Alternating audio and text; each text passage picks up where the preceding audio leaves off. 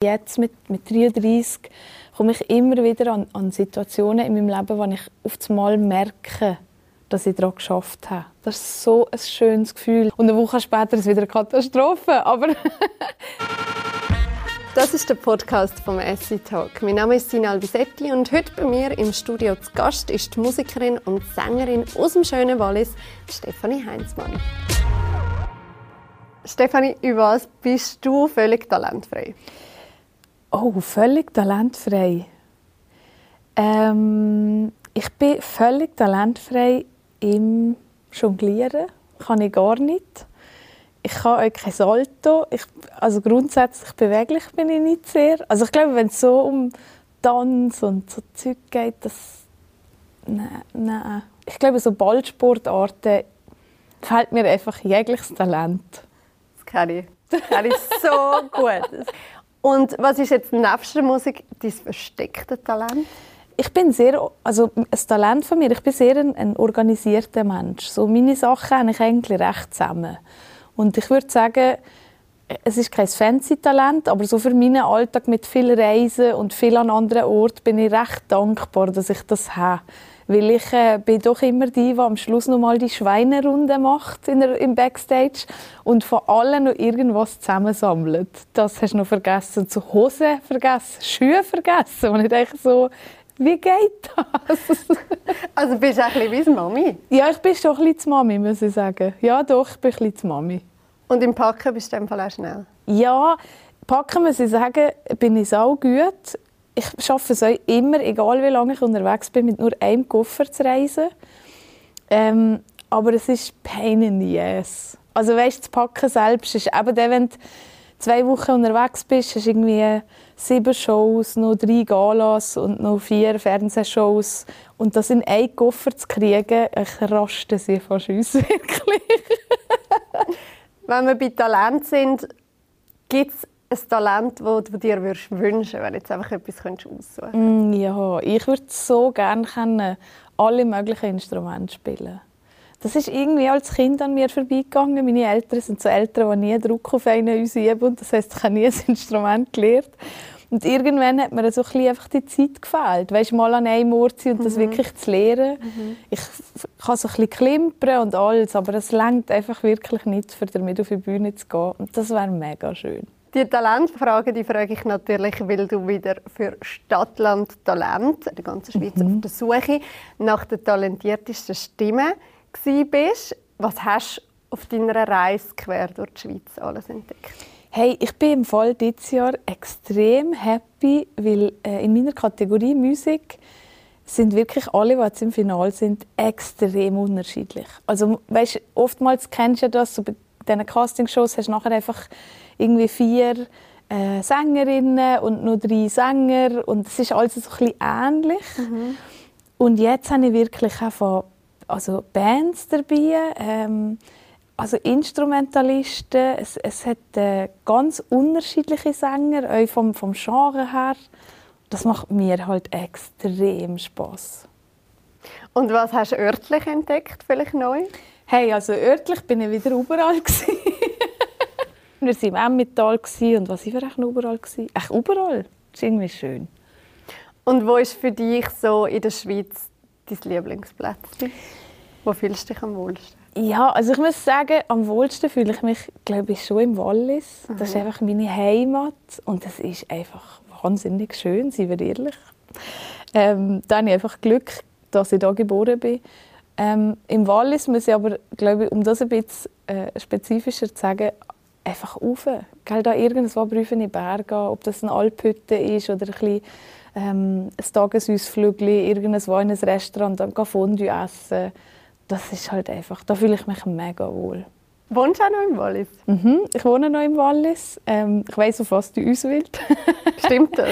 ja, also es ist, äh, also ich glaube, weißt du, im Wallis werde ich nie wirklich zurückkehren Meine Familie ist da, meine Freunde sind da und ich glaube, jeder, der mich kennt oder nicht einmal so gut muss man mich dafür kennen, weiß, wie heimatverbunden ich bin. Mhm. Ähm, aber tatsächlich habe ich persönlich äh, ja, einmal ein bisschen Platz gebraucht für mich und äh, so Segen im Wallis einfach gleich nicht. Und ich habe mal ein bisschen Seesicht ausprobieren. Aber ich merke schon jetzt, ähm, ich bin über die Hälfte von der Woche trotzdem im Wallis. also dann stimmt es, dass du am Thunersee mhm. ein Häuschen quasi für dich gekauft hast? Genau, richtig, ja. ja. Und dort bist du aber schon voll eingerichtet oder wirklich erst ja, gerade angekommen? Nein, also wirklich noch sehr weit davon entfernt, voll eingerichtet zu sein. Ich habe noch nicht mal ein Sofa. Und auch weit davon entfernt, so das Zuhause-Gefühl zu haben wahrscheinlich. Ja, also ich glaube, weißt, für mich ist wie daheim, ich kann mich sehr schnell als daheim fühlen. Dadurch, mhm. dass ich einfach viel unterwegs bin, glaube ich, bin ich sehr darauf angewiesen, dass ich mich schnell als wohlfühle. Und ich glaube, das ist auch ein Talent von mir, dass ich äh, sehr schnell mich, mich wirklich auch daheim fühlen kann. Also ich sehe uns über die letzten Jahre, wenn ich zum Beispiel zurück ins Hotel gehe, sage ich, wenn ich am Telefon bin, ich gehe zurück heim. So, ähm, Weil du die wie ja, bei dir genau. drin hast. Ich glaube, oh, ja. das ist wie so das Gefühl, oder? Ich kann mich sehr schnell so wohlfühlen und das ist jetzt beim neuen Häuschen wirklich auch der Fall. Aber eben, für mich ist wirklich klar, so die Heimat, das ist und bleibt das Wallis. Ja. Mhm. Und wieso tun?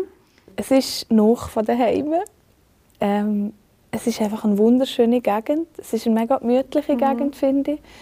Ähm, und ja, ich glaube, das ist jetzt so eine Entscheidung in meinem Leben, die sehr schnell und sehr spontan getroffen wurde. Also ich hätte es auch nicht nach Tun gesucht. Es ist mehr, ich habe einfach grundsätzlich mal ein bisschen gesucht und bin darüber gestolpert und habe mich ein bisschen verliebt. Ins Objekt? Ja, und das hat einfach wie gepasst. Mhm. Mhm. Wohnst du allein dort? Nein, nein, mit meinem Freund zusammen natürlich. Ich gebe dem jetzt mal eine Chance und eben, bis jetzt bin ich noch mehr im Wallis, so im neuen Häuschen. Seit wann bist du denn jetzt dort? Ähm, ja, letztes Jahr. Äh, also sind wir sozusagen haben wir angefangen zu zügeln, aber ja. eben, es ist, äh, ich habe noch sehr viel geschafft letztes Jahr. Ja. Und jetzt dieses Jahr habe ich bis jetzt einfach noch keine Lust, keine wahnsinnig grossen Sprünge zu machen. Du bist ja auch ganz fleissig, eben, du bist ja unterwegs als ja. Scouterin bei Stadtland Talent, wie auch der Johnny Fischer mhm. und der Luca Henny. Mhm. Ihr sind ähm, bildet nachher quasi in der Sendung die Jury. Mhm. Wieso sind ihr ein Streamteam? Hey, im Fall, ich glaube vor der Sendung hat sie wie das überhaupt nicht können beantworten, weil der Johnny kenne ich vom gesehen, der Luca kenne ich vom gesehen. Das sind mega liebe Typen, aber wir haben jetzt nie so enger das Wort zusammen geschafft. Und mit uns drei, es hat einfach wie von Anfang an geklappt. Und das ist extrem schön gewesen. Ich glaube, wir sind alle drei sehr ähm, harmonische Leute. Wir sind extrem offen, sehr ego-befreit, finde ich, alle drei von uns, was in der Branche gar nicht mal so selbstverständlich ist. Ähm, und wir haben es wirklich einfach lustig zusammen. Und ich glaube, das macht es schlussendlich aus, dass wir ernsthaft eine gute Zeit miteinander an dem, an dem Jurorenpult haben, an unserem Scoutpult. Was hat dich vielleicht überrascht, als du Johnny jetzt näher kennengelernt hast? Was hat dich am Luca überrascht? Ähm, am Luca hat mich überrascht, wie einfach er ist. Oder ich meine, der, der Luca ist, ein, ist so ein Schaffer und ist wirklich ein, ein großartiger Künstler und so ein Fleissiger.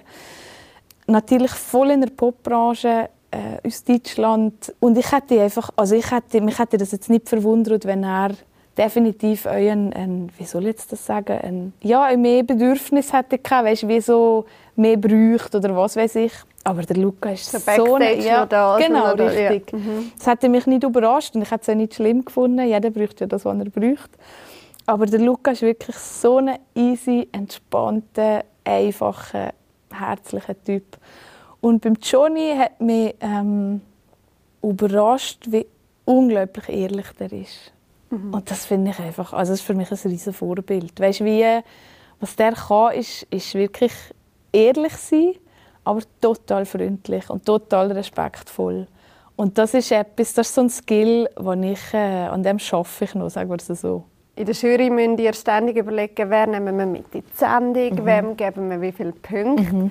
Wie leicht oder schwer fällt dir das? Echt, da bin ich eine absolute Katastrophe. Also gut, ich muss sagen, in der ersten, in der ersten Staffel haben wir ja wirklich das mit diesen Punkten mhm. Wie kann man das Format doch noch ein bisschen knackiger machen? Mhm. Und ähm, jetzt in der zweiten Staffel entscheiden wir direkt. Also es gibt keine Bewertungen, sondern äh, wir entscheiden, wer kommt weiter, wer kommt nicht. Und das ist natürlich... Äh, also das macht es nicht einfach. Für euch nicht, nein. es macht es wirklich schwer, aber ehrlich gesagt ist mir das einfacher gefallen. Weißt du, jemand, um zu sagen, es längt ins Finale oder nicht, anstatt ja, ein 8 oder ein 9. Ich muss da selber noch ein bisschen drin finden. Bist du grundsätzlich ein entscheidungsfreudiger Mensch oder eher entscheidungsscheu? Ja, ich bin eben, glaube ich, schon ein, ein entscheidungsscheuer Mensch. Was ich aber bin, ist ein äh, sehr schnell handelnder Mensch. Also das mhm. heißt, ich brauche ein bisschen Überwindung, für mich zu entscheiden, weil ich doch immer noch abwäge und was ist jetzt Herz, was ist jetzt Kopf, um Himmels Willen. Äh, so. Aber sobald ich mich entschieden habe, gehe ich eigentlich immer in die Handlung. So. Mhm. Und das macht es doch für mich auch noch einfacher. Dass ich dann doch lieber mal schneller einfach etwas mache, ein bisschen impulsiv.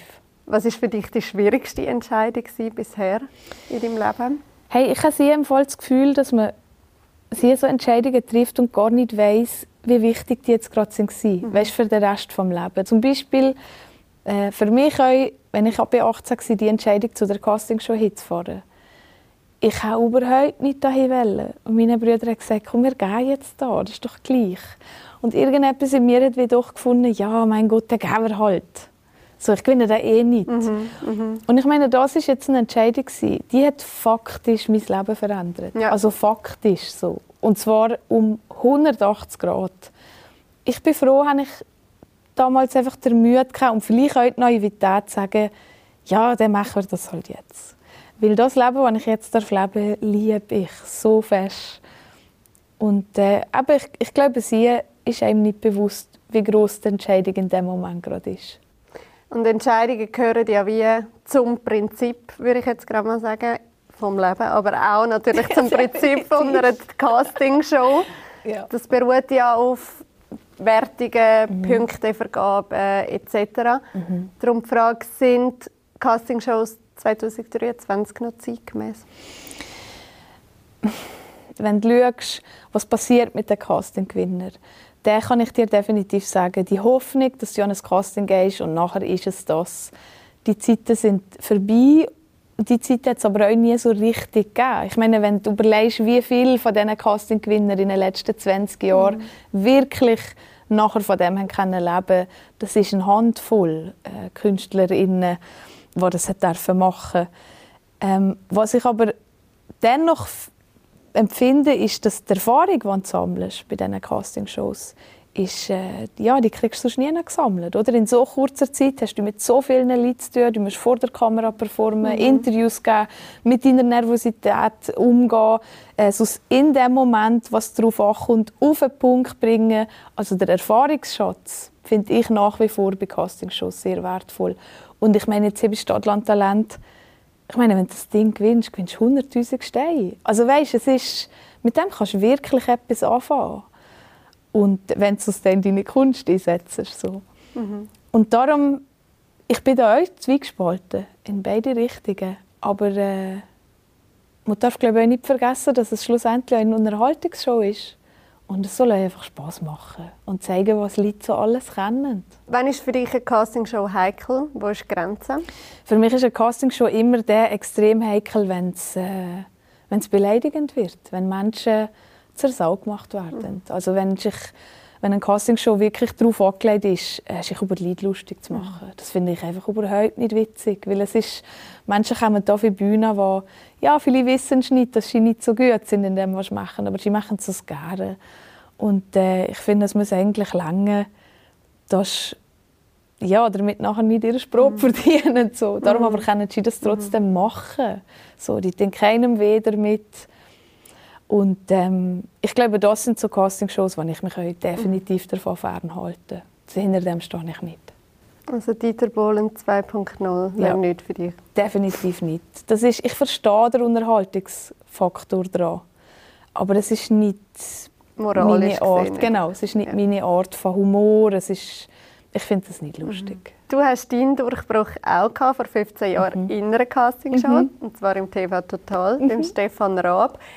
Das heißt, du kennst auch sehr wohl die Chancen, mhm. die einem so eine Castingshow bringen kann. Was sind die?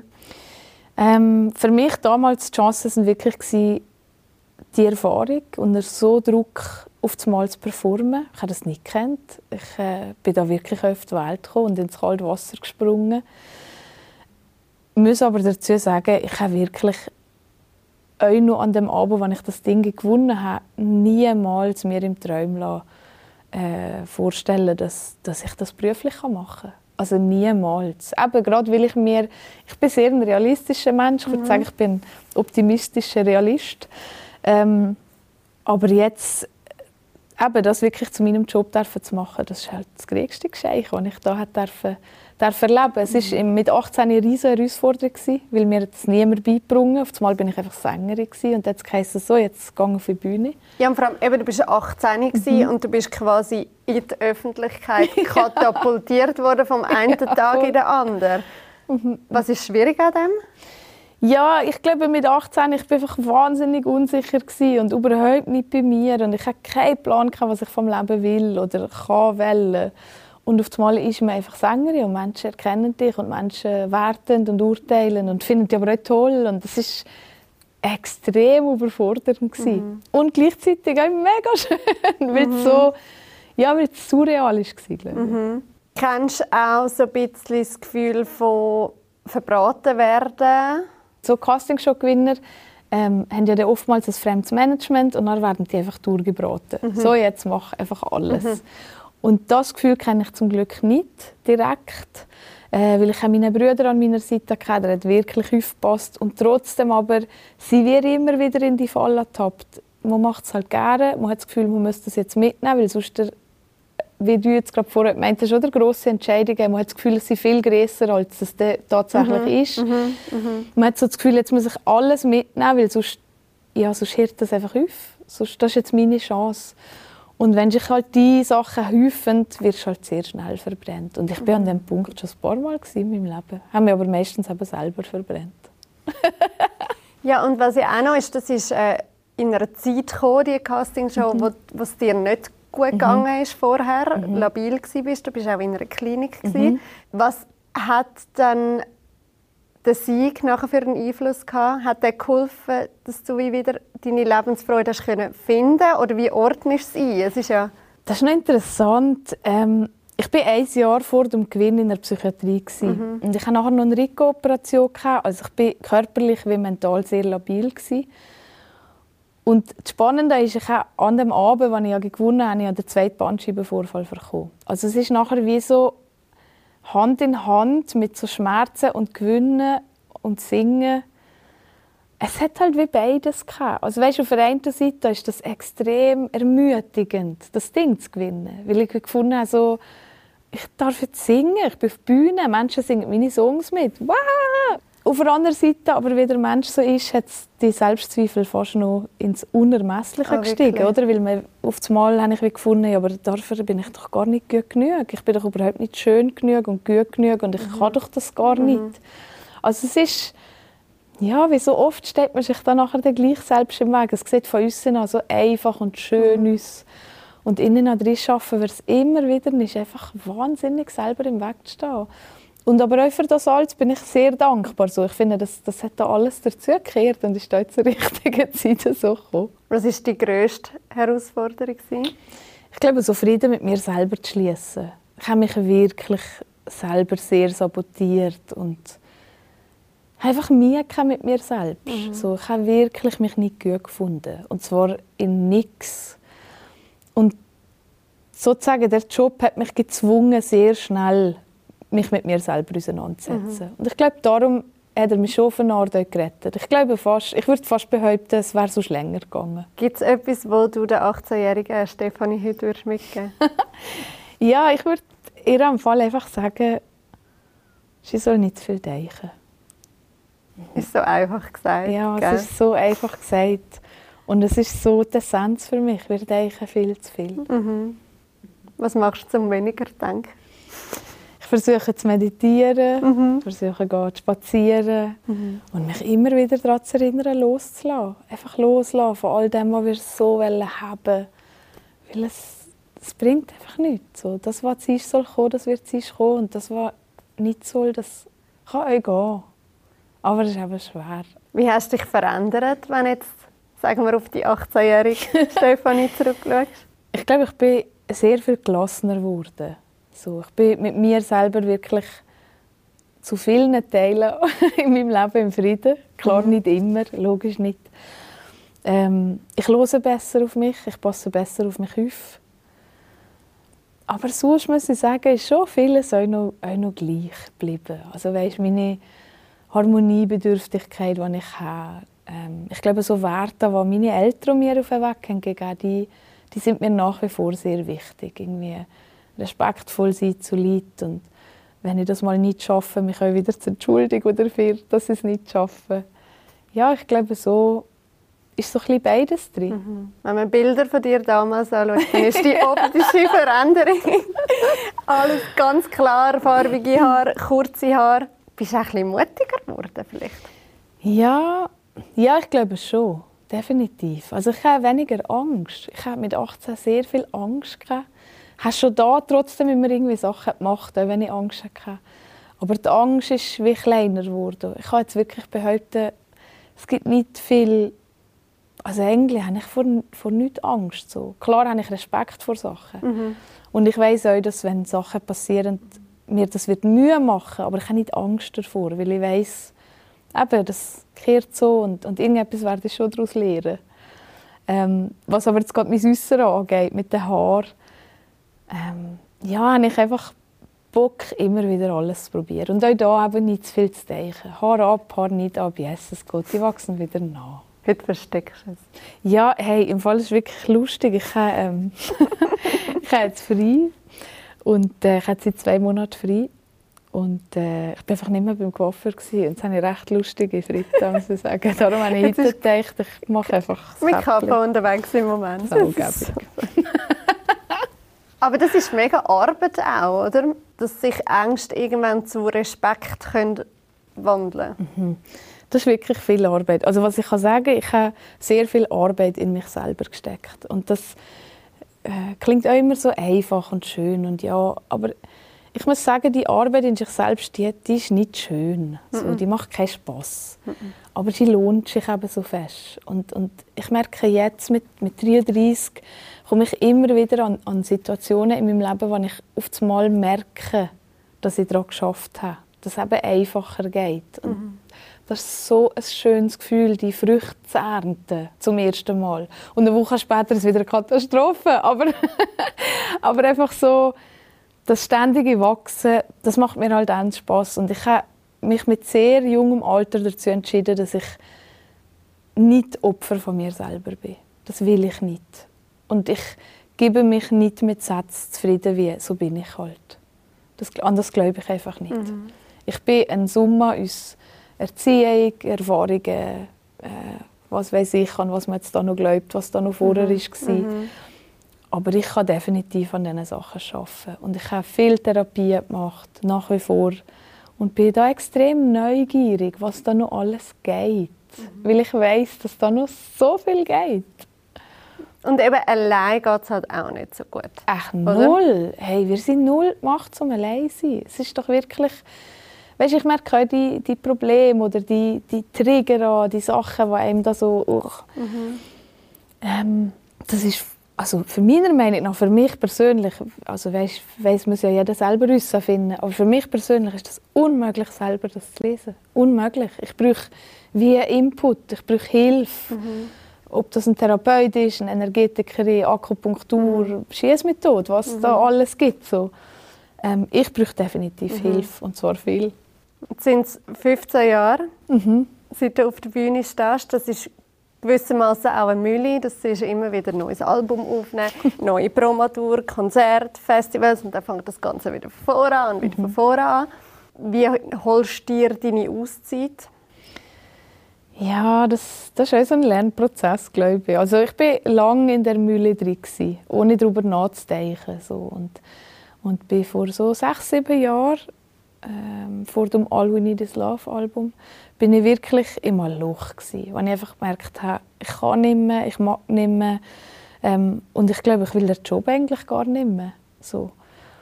Und habe drei Monate Auszeit genommen und voll im Loch und voll, echt wirklich furchtbar, voll im Selbstmitleid. Bis ich wirklich festgestellt habe, nein, das hat im Fall wirklich nichts mit meinem Job zu tun. Aber ich muss... Es ist einfach zu viel. Genau, es ist einfach zu viel und, und, und nachher habe ich mich so in dem Selbstmitleidsloch wieder gefunden, oder? Dann, dann fängt man sich da an zu bis ich dann irgendwann da wieder herausgefunden habe und gemerkt habe, so, nein, Singen ist, ist alles, was ich liebe. So, ich muss einfach einen Umgang damit finden. Und das ist ganz spannend. Jetzt, sieben Jahre später, bin ich an einem super ähnlichen Punkt, wenn es um die Erschöpfung geht. Mhm. Ich bin wirklich müde. Mhm. Ähm, Wie hast du das gemerkt jetzt, das mal? Ja, sehr ähnlich. Also die, wie es schon zeigt, ist bei mir eigentlich immer gleich. Ich werde super unleidig. Und ich merke, dass wenn mich Leute auf der, Sprache, auf der Straße ansprechen, dass ich nicht viel Geduld habe. Dass ich wie mich am liebsten Welt verstecke und genervt mhm. bin. Und das tut mir im genau gleichen Moment, wo ich genervt bin, wieder mega leid. So, mhm. Weil die kennen ja da nichts dafür. Aber es ist so sie dünnhütig. Ja, genau, mega dünnhütig. Und eben auf einmal kommen mega viele Gedanken, dass ich finde, so, nein, wie soll das weitergehen? Und bin ich gut genug? Und ist meine Kunst gut genug? Und kann also das auch wieder Selbstzweifel. Genau. Und jetzt aber ist es sehr interessant, weil jetzt haben wir die Pause genommen. Ich habe das schon vor, ja, vor gut anderthalb Jahren habe ich das planen. Mhm. Das muss man recht im Voraus planen, so ein halbes Jahr Pause. Und jetzt ist es eine mega schöne Entwicklung, weil jetzt habe ich voll Bock weiterzumachen. Mhm. Ich merke nur, ich brauche gerade ein bisschen Zeit und ich brauche gerade ein bisschen mhm. Erholung so. Mhm. und ein bisschen Ruhe. Ich brauche einfach wahnsinnig viel Ruhe. Wie sieht denn deine Insel aus und was sind da für Menschen drauf jetzt gerade? Auf der du dich momentan ja. Also ich bin, ich bin viel allein, muss ich ehrlich sagen. Ich bin sehr viel allein äh, mit meinen Büchern. Ich lese sehr viel, ich probiere zu meditieren, ich probiere mhm. mich zu bewegen. Und natürlich hey, also ich meine, meine, meine Liebsten, meine Freunde, meine Eltern, meine Kollegen, die da sind. Ähm, ich gehe einmal in der Woche in eine Gruppenmeditation und einfach versuchen mir so ein bisschen einen Alltag zu schaffen. Und das merke ich, das kann ich gar nicht so gut. das muss ich irgendwie lernen, wenn man das macht, sich einen Alltag zu schaffen. Es ist halt auch von 100 auf 0, mhm. gell? Das ist genau das. Ist das. So. Eine Freundin von mir hat ein ganz schönes, ganz schönes Bild dafür. Das ist wie, sie sagt, du bist jetzt gerade auf dem Bremsweg. Und das ist wirklich das, oder? Ich muss, wie so, bevor ich zum Anhalten komme, glaube ich, muss das noch ein bisschen ausrollen. Mhm. Ich merke auch, dass ich mhm. ständig nur unterwegs bin. Ich bin zu im Auto, ich weiß gar nicht, wohin. Aber ich, ich, ich schaffe es noch mehr, im Privatleben meinen Kalender voll zu packen. Ich weiß nicht mit was. Aber, Aber das ist auch schön. Ja, voll. Das ist mega schön. Das sind ja wahrscheinlich Sachen, die sonst zu kurz kommen. Das ist genau das. Ja. Mhm. Ich habe schon mit der Francine Jordi darüber geredet. Dann hat er gesagt, das ist noch krass, ich weiß gar nicht, wie ich vorher geschafft habe. Noch nebenbei. ich habe so viel zu tun. weißt, und das finde ich ja auch so schön. Oder? Es gibt doch ganz viele Menschen jetzt in unserem Alter, weißt, Frauen, Männer, egal was, die das Gefühl haben, so, okay, Kinder, oh, ich habe so Angst, Kind, wann soll man Zeit haben für Kind? Und dann ich so, ja, gell, man hat nie Zeit für irgendetwas, aber es wird halt alles gehen. Und das ist, oder mit weniger, mehr, der Mensch macht es irgendwie einfach immer möglich. Mhm. Und das finde mhm. ich recht, das gibt mir einfach recht Vertrauen, dass ich finde so, es kommt einfach, wie es soll. Und irgendwie werde ich das alles schaffen. Und das ist mega spannend. Ich meine, also in meinem Umfeld gibt es jetzt ganz viele herzige Babys und die kriegen das alles wie hin. Mhm. Darum mal schauen, was das Leben so will. Ja, und du hast ja eigentlich, wärst anfangs diesem mhm. Jahr hättest ja die Wintertournee genau. noch gehabt. Also ein bisschen anders geplant wäre es ja eigentlich ja, Die hast dann schweren Herzens müssen absagen. Mhm, was genau. ist passiert? Ja, was ist passiert? Ich merke halt einfach, oder wir alle merken, die Musikbranche ist immer extremer Umschwung. Weißt, durch die Streamings, es gibt Künstler, die haben 8 Milliarden Streams und verkaufen nicht das Ticket, weil keiner weiß, wer sie sind, oder? Weil sie einfach nur im Playlist, Playlist sind. Ja. Nachher gibt es wiederum Künstler, die haben praktisch keine Streams und verkaufen die Halle uns. Ähm, es ist ganz eine interessante Entwicklung einfach in der Musikbranche. Und jetzt kommen natürlich die letzten drei Jahre, die wir halt nicht können ignorieren Oder Menschen, ähm, ich kenne so viel, ja, aber an dem liegt es ja nicht. Menschen gehen ja wieder an Konzert und man sieht ja online so viel äh, ausverkaufte Stadien und Hallen. Und finde ich so, ja, es ist eben nicht nur schwarz und weiß, weil klar sind die ganz grossen Acts. Ich meine, wenn jetzt ein Adele hier im Hallenstadion spielt, dann ist das einfach in vier Stunden ausverkauft, natürlich so. Aber es gibt halt ganz viele Künstler, und da zähle ich mich drin, die halt irgendwann so in der Mitte sind, die halt jetzt nicht die ultimativen Megastars sind, aber trotzdem ja davon lebend Und jetzt am, am Januar, in der jetzigen Zeit, also im letzten Januar sozusagen, äh, Tickets kaufen für Shows, wo man einfach nicht weiss, dass stattfinden. Das macht niemand. Weißt, man darf nicht unterschätzen, dass Tickets halt Geld sind. Und Leute können nicht jetzt einfach für ja, dem halben Jahr gar nicht an das mhm. Konzert. Mhm. Das ist ein Luxusgut geworden. Und ähm, wir haben klar Tickets verkauft, aber äh, faktisch kann ich nicht warten bis zur Abendkasse und dann hoffen, dass dann gleich mhm. noch genügend Leute kommen. Ja. Weil dann muss ich wirklich viel Geld mitnehmen. Und das, äh, also, das geht einfach nicht, so, dass ich dann spielen kann. Und darum haben wir uns dazu entschieden, dass, dass man die einfach absagt und man dann das jetzt ein bisschen rüben Aber sicher auch wieder einer von diesen ganz schwierigen Entscheidungen. Ja, es, ge ich muss, es geht. Ehrlich gesagt, es da, also, nein, es geht im Fall. Es hat sich wie einfach richtig angefühlt, ja. weil ich gemerkt habe, das ist nicht mein Kampf. Weißt, ich habe wie gemerkt, die letzte Tour, die ich gemacht habe, war Ausverkauf in der Schweiz und in Deutschland. Und das war mega schön. Und vier Jahre später kann mir keiner erzählen, dass keiner mehr an meine Konzerte will. Das glaube ich einfach nicht. Es geht einfach darum, dass momentan gerade Sachen wichtiger sind, was Stefanie Heinzmann Konzert. Und das ist für mich absolut mhm. okay. Mhm. Weißt du, was ich meine? Und ich glaube, das ist so da der Grund warum ich da einfacher loslassen konnte. Natürlich macht mich das traurig. Natürlich wäre ich gerne auf Tour gegangen. Aber es geht einfach auch nicht immer nur um mich. Mhm. Und Zweifel hast du einfach wie können? Tatsächlich einmal in meinem Leben. ja. Das ist eben vielleicht die Arbeit, ja, oder? Voll. Ja. Also ich habe wirklich wie so festgestellt, das ist nicht meins. Ja. Und das ist jetzt einfach wie okay. Und wir machen weiter und äh, wir haben letztes Jahr schon ein paar Songs geschrieben. Es geht sicher weiter. Ich habe mega Bock im Sommer auf die Jubiläumsshows. Wir werden ganz tolle Festivals spielen, wo ich wirklich Lust drauf habe. Wo ich mich sehr darauf freue. Und nachher dann mal schauen. Ich wollte gerade sagen, wenn man vorher schaut, kannst du dich ja mega mega in so. Vorfreude wiegen. Mhm. Ihr feiert im Sommer offiziell mhm. das 15-jährige Bühnenjubiläum genau, ja. mit in einer Band zusammen. Was haben ihr denn da jetzt schon alles geplant? Hey, so viel haben wir noch gar nicht geplant. Ähm, ich kann sozusagen das jetzt schon mal meinem musikalischen Direktor äh, auf einmal in, in Auftrag gegeben, dass wir einfach nicht Gedanken darüber machen. Mhm wir wollen halt definitiv wieder die alten Songs packen. Also von, weiß doch nicht, My Man is a Mean Man und was da halt so alles war, Roots to Grow und ja, mal schauen. Ich glaube, ich habe auf jeden Fall Bock auf, auf, auf Freude an der Musik. So. Ich habe Bock auf nicht klassischen Pop. Das ist wie jetzt gerade, klassischen Pop habe ich jetzt gerade ein bisschen gehört. Mhm. Äh, ich möchte ein bisschen wieder Funk, ein bisschen Soul. Mhm. Ah, ein bisschen zurück ja, zu den Wurzeln. Voll. Und da freue ich mich drauf. Mhm. Fall. Mhm. Was bedeutet dir das 15 Jahre? Hey, das ist fast die Hälfte von meinem Leben. Krass, ja. Das ist wirklich krass. Es macht mich unglaublich dankbar. Ich habe mit dem einfach nicht einen Tag gerechnet, dass man das 15 Jahre lang mhm. so darf machen Ich habe ein tolles Team. Ich habe Menschen an meiner Seite, die seit 15 Jahren an meiner Seite arbeiten.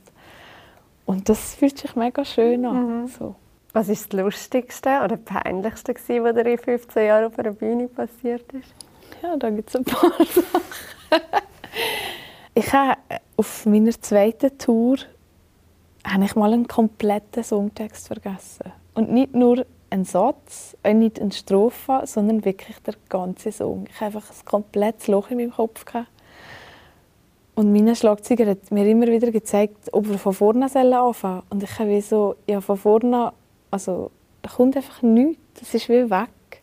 Und das war mega herzig. Am nächsten Tag haben so Fans in der ersten Reihe auf einem riesengroßen Plakat der ganze Text ausgedruckt. Und ich war sehr froh darüber. Ja, ich habe wirklich alles abgelesen. ja, hey, und so Sachen in 15 Jahren ich viele Shows gespielt und es sind viele Sachen schief gegangen. Ich bin schon auf die Bühne gesäckelt, ohne das Mikrofon anzuschalten. Äh, ich habe Texte vergessen, ich bin gestolpert. Also alles Mögliche. Und das macht es eher lustig. Nein, so schämen ich mich für nicht viele Sachen, weil das, das ja. lohnt sich nicht. Was ist das Emotionalste, was du nie mehr vergessen wirst? Das Open Air Gampel ist für mich etwas vom höchst emotionalsten gewesen. Ich durfte dort spielen. Das ist natürlich mein Heim Heimatfestival und der Moment auf der Bühne zu stehen und im Publikum standen halt so viele Menschen, mit denen ich bin aufgewachsen bin. In der ersten Reihe war sogar ein Mädchen, das mit mir in der Psychiatrie war. Und das habe ich so krass gefunden. Mhm. Wie da dürfen stehen und, und der Support zu bekommen. Also weißt, die sind alle gekommen. Ach, das habe ich mega schön gefunden. Hat es Tränen gegeben? Ja, ja. Also die gibt es regelmäßig bei mir. Was kommt für dich nach dem 15 Jahre Jubiläum? Ich, ich glaube, ich bin momentan zu erschöpft, für, mir, für mich irgendetwas zu fragen. Mhm. Ich weiß, dass ich will weitermachen will und das macht mich höher glücklich. Weißt du, mhm. wie ich meine? So, mhm. Ich tue mich selber nicht in Frage stellen, sondern ich weiß, ich liebe es zu singen und ich mache das so lange, wie ich darf. Und ich habe extrem Bock, mich musikalisch auch noch mal viel weiter auszuprobieren. Weißt, nicht nur Radios zu bedienen, sondern wirklich einmal älter zu werden und mich zu fragen, was, was ich vielleicht musikalisch auch noch ausprobieren wollte. Es ist alles offen und das ist recht schön. das ist doch ein schönes Schlusswort, das nehmen wir. Mega Danke. schön, bist du da gewesen. Danke viel, viel mal. Danke vielmals, dass ich hier sein Merci. Wer jetzt gerne noch Gesichter zu unseren Stimmen möchte sehen, kann den Essay-Tag auf schweizer-illustrierte.ch als Video schauen.